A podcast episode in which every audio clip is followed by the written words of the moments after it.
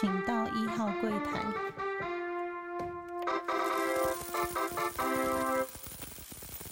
大家好，欢迎收听初一十五，我是主持人 Q A。本周呢，比较常发生的状况就是一直肠胃都不太舒服，从第一天上班开始就有点胃胀气，然后胀气到半夜睡不着觉，然后没有把心情恨成歌，但是呢，就是呃胀气嘛，然后后来又拉肚子，那就是会就变很奇怪，就是胃是胀的，但是你的肠子是蠕动的是很快的。然后就是每天吃完东西都手手要一直就是按，我不知道大家有没有那个习惯，就是我妈都教我说，就是你如果说肠胃不舒服的时候，你就尽量按手上的穴道。那她自己会这样，是因为她就是她癌症多年嘛，然后啊，她常常也会因为吃那些化疗药的关系，有一些呃肠胃上的症状的问题，那也常常胀气啊什么的，那他就会去按手上的穴道。那我其实不会那么长，但是就是如果遇到胃胀气的时候才会。那这一周比较奇怪，是一整周就都在胀气的状态，然后导致就觉得啊，就是会很饿，然后就是吃完东西下去又开始胀，又要胀很久，然后好不容易把那些胀气排掉之后，又突然又超饿。然后觉得就是一开始就会发现，主要还是因为我就觉得哎奇怪，我手脚怎么都肿肿，开始代谢有点问题，因为。呃，我本身比较瘦，所以其实手脚的骨头，就是说我手指的骨头啊，或什么就看起来比较明显。但是脚趾也是，它一整脚怎么看起来特别的光滑？哇，我整个大水肿。然后好想说，嗯，该不会肾脏坏掉或什么？就不是，就应该就是胀气，然后又就是肠胃不适啊，然后引起那个代谢，可能刚好也吃的过咸，然后代谢有点不好。但是呢，就是我想到另外一个原因，就是我上一周呢。运动量还蛮大的，就是刚好三天的，刚好有一个长的假 （long weekend），然后休了三天，三天呢都去运动，就是早上都去健身房，然后下午都去打球。那这三天的打球也比较特别，就是上一次有讲说，他们现在呃晚上都会找人来开灯。那开灯的话，就天气凉凉的嘛，然后打起球来就特别的舒服，所以。哦，你可能一跑就跑了两三个小时、三四个小时。那之前都跟大家讲说，但是大家都打一个小时、一个半小时就觉得很多，但是这几天大家都是打晚上就打三四个小时。但是后来回想，整周就是会回味说，诶，其实每一个晚上在那边打球，真的心情还蛮好的。那以前呢，就是会觉得说，哦，真的很喜欢打球或什么，但是现在呢，是觉得。真的他妈超喜欢打球的，不知道为什么，老了还是怎么样，就会觉得我真的就是说，如果你要找一件会让我快乐的事情，就是家人不在旁边嘛。但家人旁边，我随时都很快乐。但是如果就是我要自己找出一个会让我快乐或开心的事情，我现在包含肠胃不好，连譬如说什么你要叫我什么喝酒跟人家聊天，我都觉得身对身体很伤很不舒服。导致呢，就是去打篮球这件事情，然后可以跟那个就美国人那边讲一些屁话，我都觉得心情就会让我真的很好。就是 even 我打的很烂，然后都一直 miss 掉，没有得分什么，但是你会觉得说，在那个奔驰的感觉，然后做那些团队的活动，然后跟大家就是呃互相勉励这种感觉呢，我觉得就是我甚至连晚餐都延后吃，我都没有关系。因为跟你在上班，就说呃，上班就是讲到上班，就会讲到说，有一天呢，我看到他们在群组里面发，就是篮球打篮球的群组里面发现动，那发现呢，哇，他们连一到五的晚上都会去打，就是大概六七点开始打打打到八点，然后再回家，哦，我就觉得哇，我真的很羡慕诶，就是说，一本我可以一样是每天都八九点回家才吃晚餐。但是，就是你打完球回家吃晚餐，跟你的工作工作到九点，然后开始煮饭，然后十点开始吃晚餐，那种感觉真的落差，一个是天堂跟地狱，就觉得真的差太多。开始羡慕他们说，哇，这边的美国人可以下班去打篮球，真的他妈超舒压的，真的会让我觉得非常非常的羡慕。那就回想以前在国内工作的时候，其实大概都六点，大概我那那也跟我同事在分享说，其实最多就大概六点半。如果你轮值班的话，顶多到七点半，超过八点的话就会被骂。最多就是九点十点，因为现在都劳基法关系，所以一天的加班时数会有一个上限。那如果说到就是六点半、七点回家之后，其实你就大概可以去接小孩啊，或者陪陪小孩吃晚餐，或者帮他们买晚餐，然后弄给他们吃，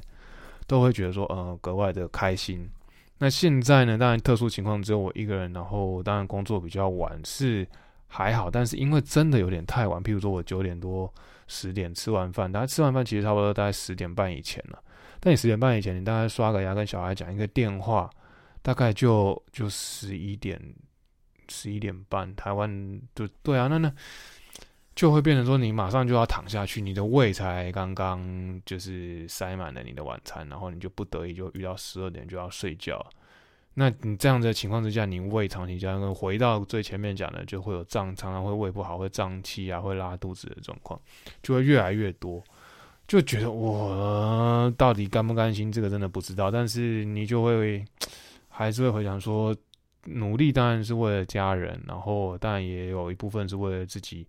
未来，就是可以养家糊口更有能力嘛，然后学习一些技能，然后累积一些经验，未来让人让我的家人过更好的日子啊，努力的打拼。当然，这都或许未来再放远一点，再回看回想这一这一个时刻的时候，会觉得或许很值，但当下真的很累，然后也很羡慕别人。啊，我但我觉得就是包含今天就是也还是一样去去打球嘛。那打球在场上一开始没什么人，然后一样到晚上就开灯了，然后人就变多了，然后开始大家在那边场上奔跑，然后再打了三场球。我觉得就是疯狂的流汗，然后回来超累，然后但是觉得超开心。就觉得我真的是喜欢这一件事情呢，就是很久很久你都没有觉得说我真的就除了当然旅游会很喜欢嘛，跟家人相处会很喜欢，但是你说作为一个兴趣，我没想到篮球会是真的是我的一个兴趣。我可能以前会觉得说哦，我我有练球队，我很喜欢，就是会喜欢打篮球，但是是真的说哇，我现在最喜欢的事情就是打篮球这件事情，以前我可能真的想都没想过诶。但现在就是每天在那边奔跑，然后但你你会每一天去思考说我要怎么就是得分啊、进攻啊、防守啊，然后让自己打得更好。这就是你会还是会努力去想要做这件事情，就觉得就是已经到达一个兴趣的地步，觉得还蛮扯的。那再回想就是说，就是因为这样，就是觉得哦，如果真的肠胃不舒服，然后是不是因为我运动量过大，然后让那那几天呢，呃。什么叫横纹肌溶解症之类，然后还让我胀气不舒服。可是过几天又想说，嗯，也不会，因为那天本来是代谢不好嘛，然后脚肿、手肿的，然后我就觉得是不是说我是不是肾脏塞住，好什么？后来到第二天就，嗯，就是啊尿尿尿特别多，然后运动就减少了嘛，因为一到我上班就不可能运动，但是你代谢就会很快，代谢到快到就在甚至还会拉肚子，然后然后胃胀气，就觉得哇，那真的可能不是我因为运动过量而造成的。然后今天又再去奔跑，就觉得就嗯，就是觉得无论如何都觉得身体健康还是很重要啊。那运动原本最初运动的初衷就是为了要让自己的体力啊，然后身体变更好，然后才可以保护家人，才可以让养继续养家活口。但想不到，既然运动出来兴趣，又觉得哦，还蛮神奇的一件事情。那接下来就会讲到说，因为都一直长时间。我就还是一样嘛，就是还是比较少跟呃台湾人相处，就是都跟当地人、跟美国人相处比较多。那慢慢的呢，同事之间也会发现说一些文化上面的不一样。举例，他们那天问我说：“为什么你从来没有戴过戒指？”那这就很敏感了，因为我现在一个人嘛。然后他就说：“你没有戴婚戒，你到底是想要干嘛？”那说真的，我没有戴婚戒这件事情的原因，其实都蛮就就蛮多的啦。那最早最早，其实我们在结婚的前三到五年，我们都一直都戴着婚戒。那随着呃太太在第三年怀孕之后，她就呃戴不下婚戒了，那她就收起来。那我还是持续戴着嘛，就是就会，但是后来因为工作上就是工作的量越来越大。然后常常也出去干嘛？就是觉得说这一颗戒指呢，好像会开始常常摸到。然后后来有一阵子也是像就现在这样，就是会常常去健身啊、运动，然后觉得这个戒指要拿下来，然后要再去运动或是再去健身，常常会觉得说，嗯，造成就是有一种心理上的负担。那太太也觉得说，你这样子一摸，干脆我们两个就把它放在，因为她也没戴很久嘛，那干脆我们两个人就放在一起，收在一个盒子里面就好了。那而且呢，我们的戒指是上面就是会有镶有镶五颗小碎钻，就是我们两个是一一套的嘛。那我们也觉得说，如果真的哪一天那个小碎钻掉，还要叫人家粘，有点麻烦。然后就会觉得说，哇，那时候戒指磨到花掉，也觉得说很心疼啊。然后他就说，那我们就收起来，反正你也你也没有戴戒指的习惯，是跟我结婚后才有戴。然后他也觉得说，他本来就塞不下，然后他也就是常常因为这几年都顾小孩，他觉得手手忙脚忙的，还要就是顾那颗戒指，他就觉得很累，所以他也一直都没有什么戴戒指的习惯。那我就回想他们，当他们问我的时候，我就想说，嗯，一定要戴吗？他说，你知道吗？他们就跟我说，你知道吗？你如果在在我们这种。在美国，如果你没有戴戒指的话，就是告诉人家你单身，或是暗示人家你单身。然后，如果人家觉得说，哦，这个这个男生看起来 so cute，那他就是他一定会觉得说，先看他的手上有没有戒指。他说你这样会造成人家误会，你知道吗？你这样子很麻烦。我想说，妈呀，我就是觉得，你看我每天桌上都乱七八糟，忙成这样子，我再戴一个戒指真的很难工作。我还要再去想办法，那一颗戒指要怎么样把它清干净？什么？我已经够忙够累了，还要去思考这些问题。啊，就说你这样子不行。然后我说我跟我老婆都已经就达成共识啊，为什么要戴啊？这种问题，那他们就我说，而且我们的身份证后面就会有配偶栏，配偶栏后面写你的名字。那你常常要去拿证件出来去办证件，就大家都知道你有配偶，这有什么好那个的？他们就说，他们的 ID 上面是不会去秀你有没有结婚或什么的，所以其实他们就是说，他们的姓会改成重复姓，他们是一定重复姓嘛。那所以你也没有办法分辨说，嗯，他到底是单身什么样，他的他的姓是他自己娘家的姓呢，还是他的姓是他先生那边的姓？这都是在他们的，比如说他们的驾照拿出来，你是没有办法分辨的。那他们也没有什么所谓的。像我们身份证这种东西，就是驾照代表了大部分的事情，然后护照就是如果你没出过国，你就不会办过护照嘛。这个观念可能跟我们真的不太，因为说真的，美国的地大物博，很没有，尤其是中西部那些人，没有出国过的人很多，甚至有些人说他就一辈子都住在，比如说中部啊，根本连海都没看过，还他们出国？他们说我光我美国五十二州，然后再加上属地。我的五十二州都玩不完了，我还跟你出国？我光周与周之间跨州开车什么什么什么，就够逛一辈子。这是我们在这种就是岛国生长长大的人是比较难以思考的，就是比较难以理解的。我们想说，我们就每天都要出国，我们就海岛国家一定要飞出去啊。但人家不是啊，人家搞不好就是光一个这么大的自己的国家都开不完，然后甚至他好，我可以开开车去加拿大吧。就开车去就好了，不像我们呢啊，就是一定出出去一定要坐飞机，这是我们这种岛岛屿国家比较跟国就是其他国家不太一样，而且我们也比较难以理解的地方，所以地理会造成一个人的心境啊，或者是他们成长的背景，或者文化差异，真的确实会算蛮大的啦。那再讲回来说，其实台湾没有规定说一定要戴戒指。我的我们的文化其实也没有。其实我们或许戴戒指这件事情呢，是受到西方文化的影响吧。像，但是你在现在就是在结婚的时候，一定会交换戒指，这个是就是慢慢慢慢的都一定会做事。而且你看哦，就是一定要提够一套啊，阿嘎咔咔也要管，啊来挂秋季，这好像都变成一定要的。那这个可能，这个我就真的不太清楚。但是我必须说，我爸在娶我妈，他当然一定要戒指。但是男生呢，男生没有戴啊。我爸就说，男生戴什么戒指啊？男生就是要干干净净的，车子也要干干净净，车上不能挂东挂西的，或者是什么装什么东西。我们家就是，我爸就比较有那种情感上的洁癖，然后他也觉得说，就男生戴什么项链，戴什么戒指。所以他他其实我没有看到他戒戴过戒指，或者戴过项链。像我阿妈呢，会说：“哦，你今年六十岁啊，拍一个金破链给你，或或是拍拍一个金元宝，是拍一个金秋季。”那个后来呢，都 都变成我跟我哥结婚的时候，就是拿去换我们要的戒指跟项链的的的，算是就是交换物啦。然后。对啊，他自己本身都没有戴过，那我阿妈还是会还是会做给他。那我太太那天在跟我笑说啊，你看你之前还是会去戴金项链。我说，诶，拜托，我第一条金项链也是我阿妈打给我，是我考上高中的时候我阿妈打给我的。阿妈就在我考上高中的时候打了一条金项链给我，然后后来我就常常戴着这样子，就是整个大高中、大学都戴那条金项链。那因为当时喜欢那些文化嘛，我觉得戴金项链很酷。然后我爸那时候当然没说什么，因为我说你那爸为什么不会说什么？他好像是我爸他妈给我的，他我爸怎么会说什么？是阿妈给我的，所以我爸那时候也从来不会用。但他就觉得男生就要干干净净。那所以呢，我当然当我一开始都觉得说戴戒指很重要。其实说真的，我在前五年觉得结婚都戴戒指这件事情很重要，我也要求我老婆一定要戴。后来他真的戴不下，然后然后加上又生第二胎，更不可能戴得下。那我们当然就就是把它拿下来嘛。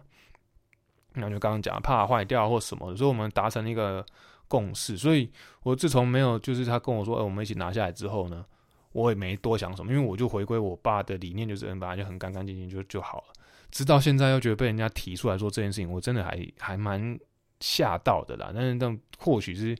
随着年纪大了，或是说就习惯了，然后又慢慢忘记这件事情，又觉得造成一个再造成一次文化冲击。我很又很就讲回来，又有几个月没有经过这些文其他文化冲击，现在又遭遇到一个，就是真的还蛮傻眼的啦。但是或许就是有对我没有一定啊。那跟我太太讲，太太也是笑一笑，因为她觉得很有趣。她就说：“你看，你看你。”我说：“你自己也没有带啊。”啊，对啊，我们很久都没有带。对啊，那就是我觉得很多事情就是夫妻，你就是一样，我们夫妻都达成共识，跟达成共识的事情。那我的生，我就说，而且我甚至回我同事说，你看我就是没有带，但是我每天都在篮球场上面，或者我每天都在运动，然后你们的朋友或是你们的谁也都看得到我在哪里啊。就是说，我现在去打球，遇到一些台湾人，他们都会说，哎，我常常看到你在那边打球啊，所以我们都不敢吵你，不敢跟你打招呼。那包含可能我同事的朋友们也都有看到，所以他们也都。都知道说哦，我的行踪在哪？然后说那我就已经这么惨荡荡的行踪就这样子，我干嘛？我也不会去去就是去跟别人讲话或什么。甚至我每一个六日的出，假设有出去吃饭或出去买东西，我也都是一个人。我只有打球这个活动呢，会是群体的。那偶尔呢，有些人就是说同事或者其他的朋友约我吃饭，我才会去嘛。那但是都是大家都看得到嘛，然后也是都是认识的人才会一起出去，所以。生活上相对非常非常的单纯啊，那你自己很就是知道自己在干嘛就好了。那为什么还要就是对啊？那他们就笑一笑，他们就说好吧，他们能理解，那能理解就好了。就是说不要造成人家的误会。那到了产业分析的时候，那在上一周讲的就是纺织业嘛，那跟我爸爸那边相关。那我再讲一个跟我妈妈那边相关的，也是我比较从小到大熟悉的产业，就是食品业。那我妈妈过去是在算是呃外商的糖果公司上班，那所以我们家呢，其实就是从小到大，之前应该有跟大家提过，就是不缺糖果，也不缺口香糖这些这类的东西，就永远呢，对于这种零食，对我跟我哥而言都很很麻痹，也很不知道怎么珍惜，就对了。那我们自己也不爱吃，就说会吃，但是不是说我一定要吃零食，或什么什么，就是我们对零食的兴趣是不高的，就是因为我们从小家里就有很多这种东西。然后虽然说我对糖我是还蛮爱吃糖的，但是你说哦，我一定要吃什么糖什么的，那就是就是比较大家比较常吃的那几种糖，对我而言是比较没有吸引力，因为家也很常看到啦。那我妈妈也不是说她不是一个呃，她是算从职员开始慢慢爬的，不像我爸是等于是公司的高阶管理阶层嘛。那我爸我妈妈就是就是一步一步的就是慢慢爬上去的。那它的产业呢，就会变成说，它是说他们的制造也是在台湾。那在台湾就是从国外进口原料。那因为这种产业就是食食品业呢，其实在就算他们是国际品牌，国际品牌的食品业。在每一个地方，它因为保存期限的不同、法规限制上的不同、气候上、地理上的不同，所以他们保存的方式也都不太一样。所以配方呢，一定会有调整。所以你说可口可乐呢，为什么会在有些地方喝的喝出来都不太一样？是因为它必须要符合当地的气候、当地人的口味，然后必须要符合就是当地的保存方式。那像我们他们那个有口香糖的话，它因为呃比较容易潮湿，潮湿的口香糖拿出来就会黏黏的，所以他们的呃在选取原物料上面，譬如说有什么东西有牛筋，就是呃口香糖通常都是类似呃一些胶质嘛，那他们选择选择胶质啊，或者是一些糖粉，就一定要跟别的国家产制的不太一样。那我也知道说，这个产业的上游，就是说你上游就是原料商嘛，就是说呃，假设你是做果冻的，你可能就是一些呃，就是所谓的菜胶啊，或什么那种胶之类的，跟口香糖也比较像。口香糖就是可能是算是比较像牛筋、牛的筋骨这些东西的呃萃取物，然后再去做成的腌菜了。刚刚那个要讲就是说，如果你是果冻，就腌菜这种东西，呃，你就会去做这些原料出来。那原料呢？如果说你可以进口的话，就是说食品业它也是很很区分。像我们现在在的地方，他就会觉得说，我今天如果从韩国进口一样的品牌，跟我今天从泰国进口一样的品牌，跟从台湾进口一样的品牌，跟呃日本进口一样品牌，其实韩国跟泰国的成本会低很多。那可能是他们的食品业发展的比较特别，或者说它，但是呢，因为它进口进来呢，就我刚刚讲的，它保存的方式或者保存的期限可能就会比较短，那相对上你成本会比较低是没错。那如果说从台湾跟日本进口相对比较贵，但是它的品质会有比较呃耐热性啊，或是比较能符合呃保存的方法的话，其实它贵有贵的道理。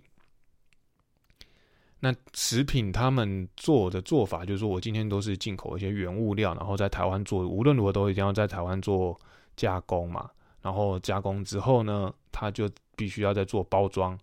包装完还有包含在做那个包装上面的列印，所以你还会跟印印刷厂也会很熟，跟包装厂也很熟。那包装厂要怎怎么跟印刷厂要做调节呢？譬如说我今天做一个 logo 啊，我今天做个包是都公司都一定有它的设计会有打样，所以你也要跟设计公司联络，或者说除非你自己公司的设计部门了，那你必须是比较大的呃食品厂，你才办法自己设计包装。那有时候还会做做 outsourcing，其实每一个公司它的决策都不太一样。那接下来就是你就是你把包装你生产制造好了之后，包装都已经完成了，那你就必须要再去找通路商。那通路商譬如说他们在讲四大。四大超商，然后再来就是说通路，就比如说比较流多的就是 R T 嘛、家乐福这种，就是呃大润发这种系列的，是算另外一种通路商。那四大超商是比较重要的。那四大超商呢，通常都会有上架费。那大润发啊，或者是说呃 Costco 现在是完全是另外一个体系的。那如果你要像大润发、家乐福的话，它就比较会是像量比较大一点的量贩包，或者是说要做比较不一样的包装。那所以你会发现说，有时候呢，一样的厂牌，你在家乐福、大润发买的，它的做法呢，内容可能又会跟嗯一般的呃四大超商不太一样。那我妈他们公司是没有，但是我知道有一些食品商它会有。那加上如果你是在卖给 Costco 的话，它的包装啊，或是说它的原料的方式。又会不太一样，像牛奶，大家就可能就会知道说比较常买牛奶，或者说买益美牛奶啊，或者是说那些，你会发现 Costco 的其实它的为什么那么便宜，是因为它应该有做一些配方跟一些制成上面的调整，那可以符合呃比较低的成本去做一个制造，然后我们再卖出一个比较量贩的价钱。那你会发现说，嗯，我今天本来就是要卖给呃量贩商的，譬如说我进一罐牛奶，我要卖给呃五十兰。那或者是卖给就是这些饮料店的牛奶，它品牌都是一样的。那可是我卖给消费大众的呢，一般就让你在家里喝的牛奶，跟我卖给这些就是呃饮料店的牛奶会会的，它的配方啊，它的做法会不太一样。所以食品业它其实就算打同一个品牌啊，其实它里面的细项也都会分得很细啊。那刚刚有讲说，呃，这是一个从制造，然后到打通路，然后到销售。这个都是自己的，然后另外一种呢，就是哦，我今天是进口食品，进口食品就比较麻烦，就是说我一今天开始就是，比如说我今天就是卖日本的饼干，很多厂商现在大家都可以去买很多日本的原装进口饼干嘛，那他们相对比较辛苦的是说，他们的库存就会比较多，那库存多的话，因为进口我的成本就高，所以我每一个进口进来的东西都是我的成本。那消化销货的话，如果销的没有那么好的话，我又没办法再去呃控制成本就会比较难。所以它通常呢，为什么日本饼干或是这些进口饼干成本会比较贵？然后他们通常是库存的管理不容易。那加上台湾的超商呢都有限制，就是我今天如果呃保存期限超过三个月就要下架。但是我发现，举例从以前我们在美国的时候，就是常常买到过期的东西。所以其实说真的，国外常常一被告，那食品法罚很严，但是它实际上在货架上面的控管呢，没有像台湾的超商。台湾的超商真的很厉害，是他们在做呃食物的品管方面，然后他们为了民生，为了呃为了让就是食安的问题。他们其实做的算是真的有一点蛮细心的啦，因为稍微一下过期啊或什么，就一定会被重罚，或者是说啊会被爆料啊上新闻，然后那个成本都代价都太高，所以现在的食品业他们其实，我当然不是说全部，我是说比较大的公司，他们这在于做那个保存期限的管理啊，都通常都会受到这些超商或者是说这些量贩店的影响。然后他们就会就是会比较去做一个控管，那相对他们在库存的压力啊，在控管上面就要做得更强。所以以前在就是在念书的时候就说哦，那个管理很重要，管理很重要。什么叫管理很重要？就是说我今天做库存的管理，我今天做原物料的管理，我今天做成本的管理，这些就是一条龙的企业管理的时候，这个是真的是要大企业，他们才有办法用这些 ERP 或是用一些导进导入这些系统，才有办法去做这些品管。那刚回到讲说，我今天如果是自己制造，我就是整套系统，我可以去制造。从我制造的成本，我如果说我今天原物料上涨，我可以从哪边再去节省成本？我今天如果库存常常过高，那我可以去回头去找通路去做，找一些方法，可以从 ERP 系统里面去判断说，呃，我这些成本为什么会这么高？然后或者是说我今天的原物料我要怎么去降低？那把整个在生产的阶段把它成本再去做一个调整嘛？但是你如果是进口商的话，我今天就算导入 ERP 系统，我今天嗯，我原物料的来源我还是要看上游厂商的脸色，就是这些日本公司他要怎么卖给我，那我可能就定价都会比较固定，除了汇率啦，但而且他们还要承受汇率的风险。那这些汇率风险加上，就是说我今天还要看啊，这些我的上游厂商这些贸易商要看上游厂商的这些嗯脸色，然后跟他们定价。那这些定价定完了之后呢，他进来，然后他要库存，他要上架。那库存要怎么销毁？然后日本的食品的保存期间又特别的短，所以通常他们进来的时候就只只剩下，比如说从日本的时候，食物是一年或者六个月，那六个月就比较麻烦。六个月我今天可能海运到了，就剩下四个半月。那四个半月呢，其实有些超商他又让你保存期间一定要在三个月内，所以你只有一点五个月内一定要把这些食品卖完。那就会讲到上一次讲的丢州不丢州的问题，就是无论如何你在做产业分析，丢诶丢州北丢州，这都是算是非常重要的问题了。那丢州我当然就是说我今天可能搞不好上架就秒杀，那但是我今天你看百货公司那么多的产品，或是百货公司超市那么多的产品，或是说我今天一个 seven 那么多的产品，某可能打州都丢州的，那所以就是会有这些这些进口啊啊食品商呢，他们就会有非常非常大的压力。所以这个从上游到下游呢，你要去怎么分析？你要去怎么做这些控管？我觉得这个学问真的还蛮大的，因为你会受到呃食品法的限制，你会受到呃我这边最最终我的通路商的限制。那当然，我今天是卖干妈点，以前早期呢，他们在跑通路，就是他们的业务在跑通路的时候，我今天跑的是干妈点，我就不会有这些问题。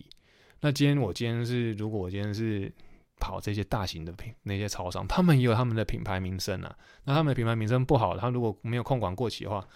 他也会去向你求偿。像你这些糖果商啊，或者像你这些食品商，我会找你求偿啊。你那么卖这种你你上上我的价的时候，那你还就是。还害我，就是被被消费者投诉，所以通常呢，像我妈妈后来她其实在做的都是客服的部分，她常常就是要接受消费者的投诉啊，去处理消费者的客诉，这些问题呢，她常常也会遇到，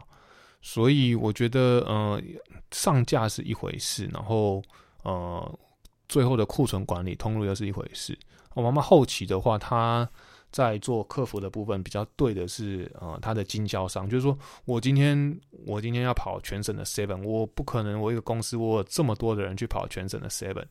所以我还是要找一些就是譬如说专门在台北有铺货的人，那或者说我在中部有铺货的人，在南部有铺货的人呢，他们去帮我们，我就是给他们卖给他们，呃，猫呃算是代理商，啊，代理商再帮我再去铺货，再去沟通，那给他们赚一点价差。所以他们还是会就是会做一些 outsourcing 的部分，再去每一个分工都很细。那当然也会分自自己跑的跟是呃给人家跑，这都会都会做区分。那我妈妈通常都是对到就是这些呃代理商。那代理商就会把回报这些问题嘛，那代理商回报问题之后，他们要再去做一个处理，所以他们跟代理商关系就是亦敌亦友啦。就是说我今天呃需要靠代理商，那代理商也是赚他们的钱，所以代理商通常要赚他们的钱，也会对他们会。好一点，那他们也需要依赖代理商去帮他们控管这些品质，所以相辅相成，就是一个产业链呢。大家上上上游跟下游都都需要配合的非常的好。就像上一次讲到的纺织业，纺织业是做一个非常分工的呃产业，就是从上游、中中游、下游，它分工是非常非常的细。那一条龙的公司，毕竟在台湾真的不多，所以大家都是做产业合作，然后再去做一个合作外销的动作。如果是外销啦，那也或者合作内销也有可能。但是如果你哪一个环节出包了呢，你整当整张单呢，可能就会就会赔钱。那像我爸爸以前他们在做纺织，在赔钱的，就是最怕赔钱的就是我今天工赶不出来。那我今天要，比如说我举例，我要交 Nike、交 Victoria Secret 的单，那交不出来的时候呢？他们就必须最后就要走到空运，那本来报价报的是海运的成本，我今天遇到空运的成本，我今天可能就是空运是海运的可能好几倍，那表示我这张单因为要如期交货，怕赔钱嘛，就是我今天是如果今天没有如期交货的话，我可能负担的违约金会比我今天呃运费增加的那个成本还是会高出非常的多，所以他们就算赔一点小钱，他们也不愿意再去赔那些违约金，所以就还是会用空运出去。那一样啊，我今天，呃，被被这些厂商，或是这些代理商，或是或说这被这些通路商处罚的金额呢，或是说我今天违约金额，远远会比呃一开始我在跟他就是沟通的那些成本都还是会高出非常非常的多，所以大家最不愿意就是被告啊、被罚，或者是说真的被克诉这个情况之下，大家都是非常非常的害怕。抱歉。那所以呢，呃，整个上下食品业的上下游产业其实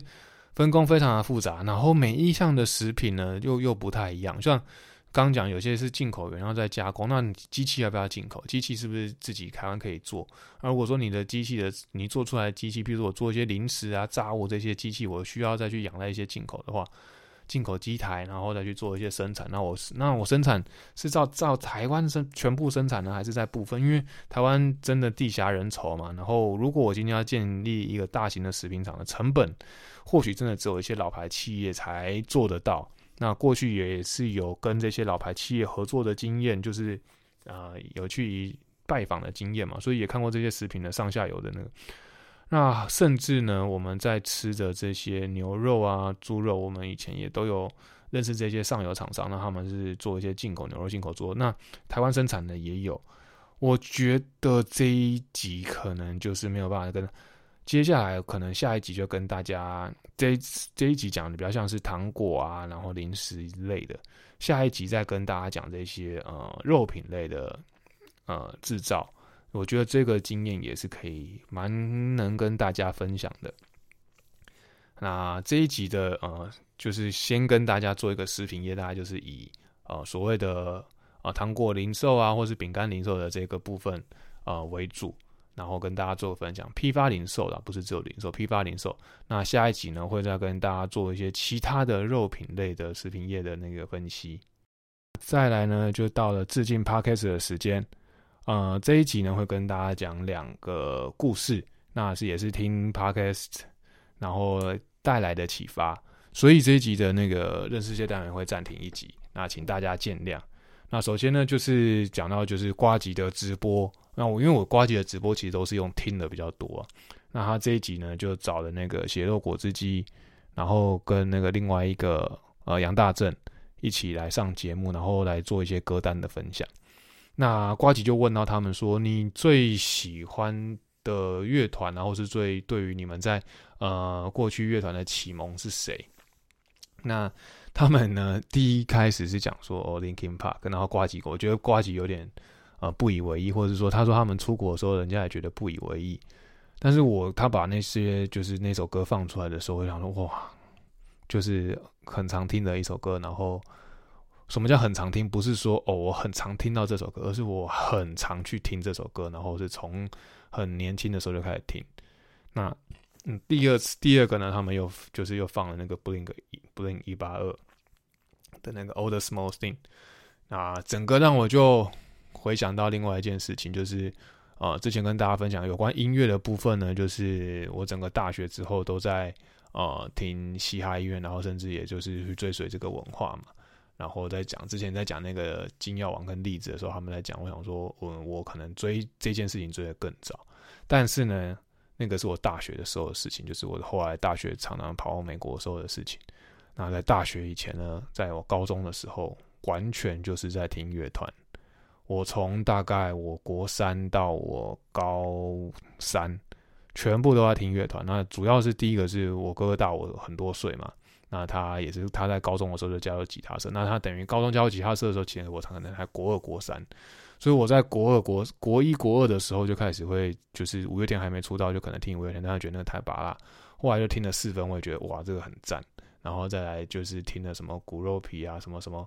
就是腔变啊，然后甚至后来呢，开始去学了贝斯。然后我的呃贝斯老师是失控的贝斯手，我不知道大家是知道这些乐团了，就是以前老的地下乐团。那我必须就是说，后来呢，就是虽然说我也慢慢的第第一年高一的时候进入了吉他社，但是因为可能自己技术不好吧，就也没有学的很好。我后来回想，就是为什么？就是我真的在学这些东西的时候，从头到尾都没有真的学得很厉害。啊，这集就要讲，就是有关于我在高中的社团。首先就先加入吉他社，然后吉他也没有弹得非常好，然后也有拜师学嘛，那学的也没有非常的精，就跟小时候就是一到六年级都学钢琴，然后还加入了管乐队，但是表现也都没有非常的好，然后也都没有学得非常的透彻，但是那个观念都会在深深的灌在我的心里了。那后来就是学吉他之后呢，然后但是就觉得哎，这些人好像有点太乖了。然后我在高二的时候呢，就认识一些滑板社的朋友，然后带我去玩滑板。那这些滑板社的朋友，开启我人生的一个新的视野，就是说他们每天在玩这些呃滑板，然后在就是，然后生活呢就会稍微比较有一点放荡不羁，有一点朋克风。然后他们的想法啊观念都会让我觉得很很蛮冲击，就是那也学到很多东西。然后我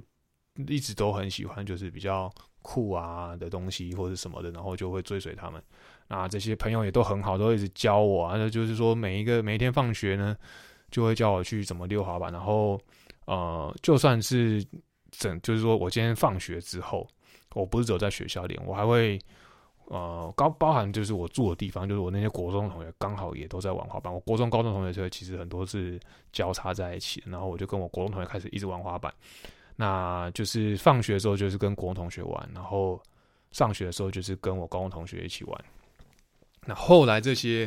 高中的这些学长，就社团的学长跟同学们呢，他们呢就是也很爱，就是因为朋克风嘛，所以他们也就很爱听乐团，然后很爱听摇滚啊。然后也很喜欢听重金属，所以他们就慢慢的，他们也有组了一个，就是在于滑板社里面组的一个乐团。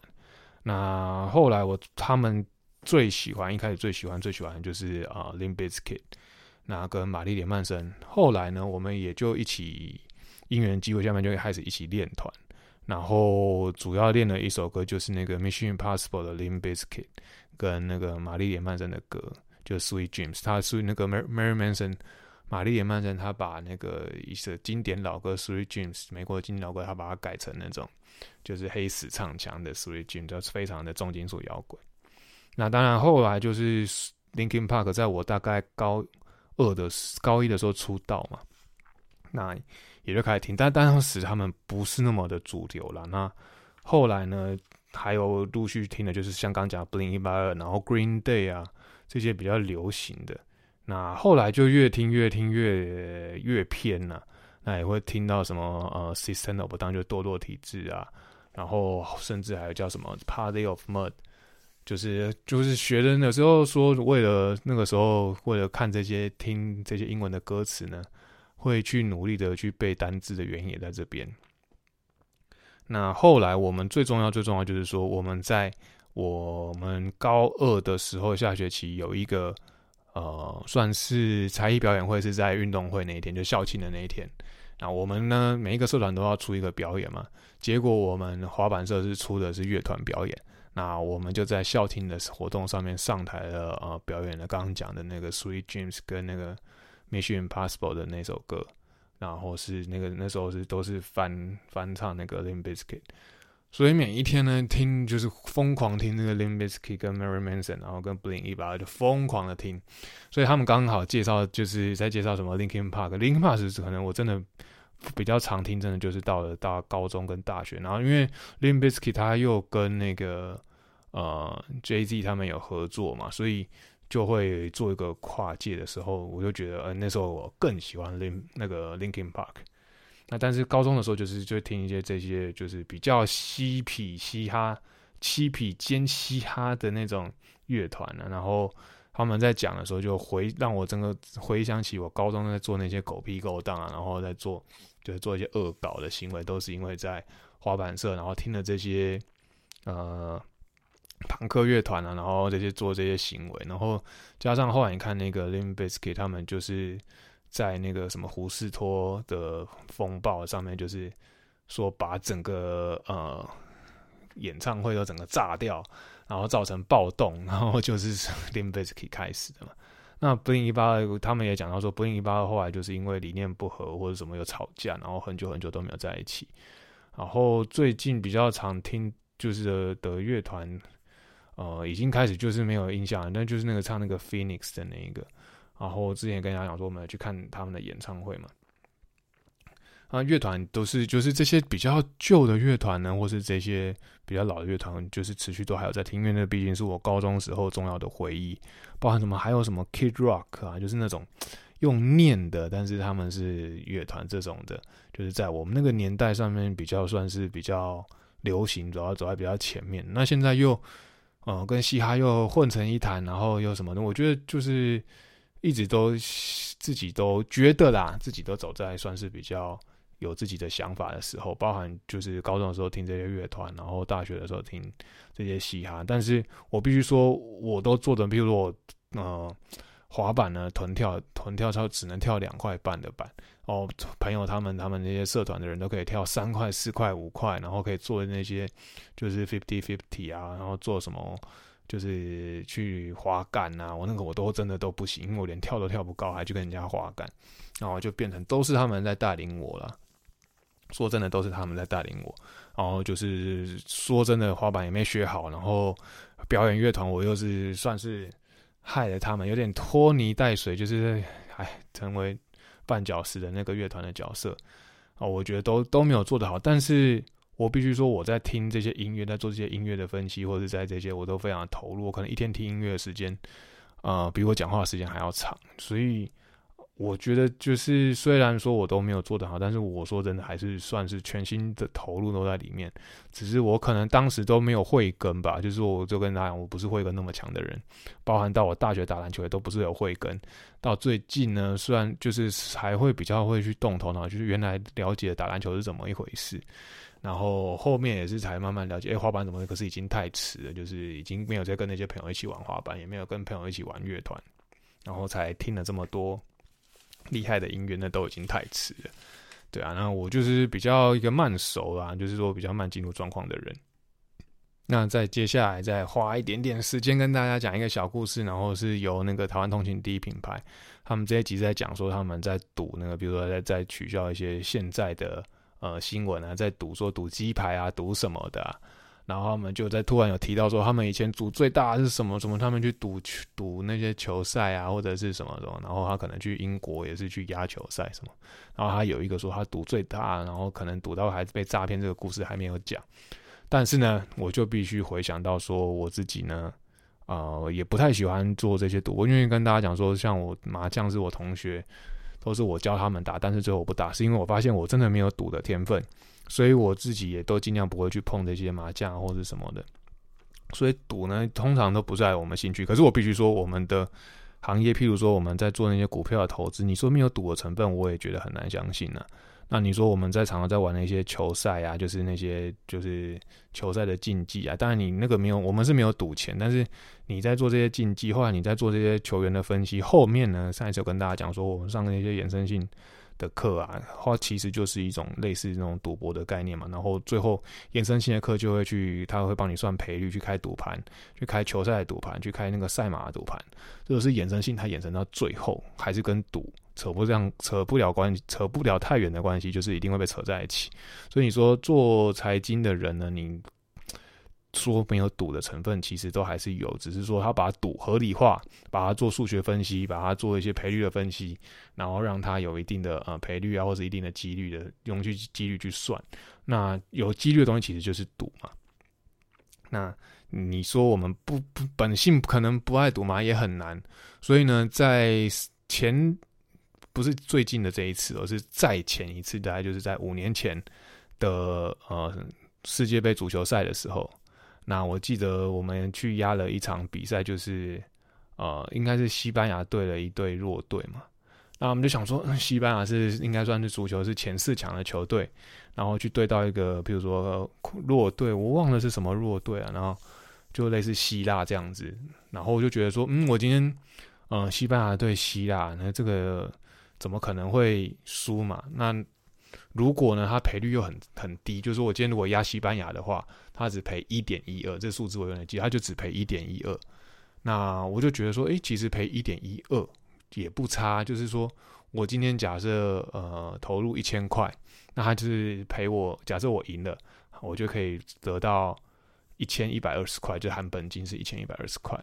那假设我把它放大十倍呢，就一万块，我还赚了一千二，一千二可以吃好几餐。那时候是这样想。就在呃五六年前的世界杯，那我还把这个故事呢跟我其他就是对于这个呃赌这件事情有兴趣的同事讲，然后呢，我同事呢就听了我的分析说，对啊，我说你看西班牙电影呢，你只要把它数字放大，这十二趴，十二趴，你去哪里赚？因为因为我们呃还是会接触到一些投资啊，说你一张股票。一天涨停那时候七八，后来变十趴，但是一个晚上，一个晚上我就十二趴，而且你怎么可能会输？这这么强的球队，对不对？然后他们就心动了，所以后来呢，我必须说，我真的就压了人生最大的一注，就是去压了一万块。那其实说真的，薪水就是三四万块，我今天压了一万块，真的是非常疯狂。就是我今天拿了比重很高的薪水去赌这件事情呢，后来被我老婆狂干了，就是狂狂被念，然后狂被笑，不是念不是笑，他又又气又笑的，就是又气又好笑。那当然你知道结论是不好的嘛，就是说这件事情到后来怎么发生的呢？然后就等下再说结论是什么啊？比较夸张的是呢，我同事他。后来呢，又压多了我十倍，他就压了十万块。那怎么压的？他就说他先去买了三万，然后觉得不够，然后又就觉得说再去买两万，然后还是觉得不够，他就就是回在回家之后再跑出去，然后在路上还遇到她老公刚好回家，他说你要去哪？我说没有没有没有，去买买一个东西，你先回家，你先回家。然后再偷偷摸摸再去补了五万，所以他真的就是当当天的比赛投注，他压了十万块，十万块是我们好好几个月的薪水，你知道吗？就是他去压了十万块。那当然呢，那个晚上我们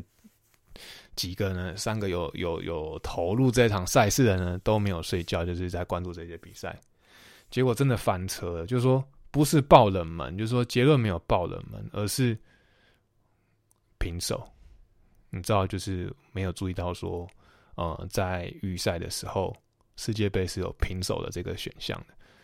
就是太久没有去关注这件事情，然后你还在冒这个大的风险，就是说，所有投资，不论是不是赌。还是投资，你一定都要了解，非常非常的了解这个产业，或者这个游戏，或者是这个状况。就是说，你今天不懂股票的跑法，不懂了它的价分价法，或者是说不懂了它的结构，或者这间公司的结构，你都不懂，你还想要去投资它，就是场股啊在念，就是这件事情。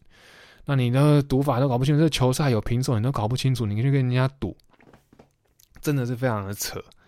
然后。总之就是翻船了嘛，因为最后是一比一，你就想说至少一比零是赢了，最后最后好像变成一比一，然后平手，然后你的钱就这样消失了。那我一万块还好，我同事是十万块。那这件事情呢，这张彩票呢，我还是一直留着，就是要我自己记起教训，就是所有的事情，所有不管是投资还是赌，你都要做非常的认真的研究。那加上我们因为常常在玩球嘛，就是说常常在关注这些棒球的比赛或什么的，那做这些球队的分析什么什么，想说这对我们来讲又不是什么困难的事情。那再加上我们过去 就讲说，我们还学过这些课程。